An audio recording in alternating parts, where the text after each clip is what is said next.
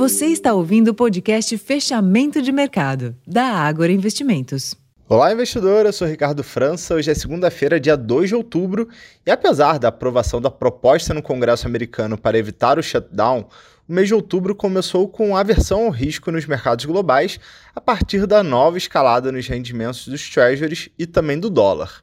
Os PMIs industriais dos Estados Unidos subiram acima do esperado, ampliando as expectativas de mais aperto monetário pelo Fed, que é o Banco Central norte-americano, até o final deste ano, penalizando os mercados acionários a nível global, com alguma recuperação do Nasdaq na reta final dos negócios.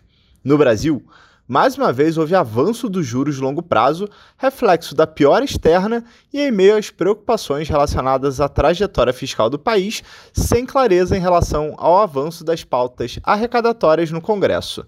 Neste ambiente, a bolsa voltou a recuar, fechando de em queda de 1,29%, cotada aos 115.057 pontos.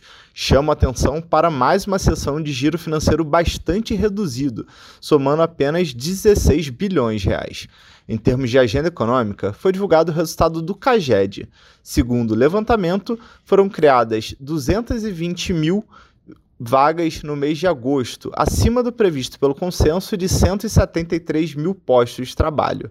Já no mercado de câmbio, o dólar fechou em alta de 0,8%, cotado aos R$ 5,07. Amanhã, terça-feira, a agenda reserva pesquisa industrial referente ao mês de agosto e os dados da FenaBrave sobre emplacamentos de veículos no mês de setembro. Esses foram os principais destaques nesta segunda-feira. Eu vou ficando por aqui, uma ótima noite e até amanhã.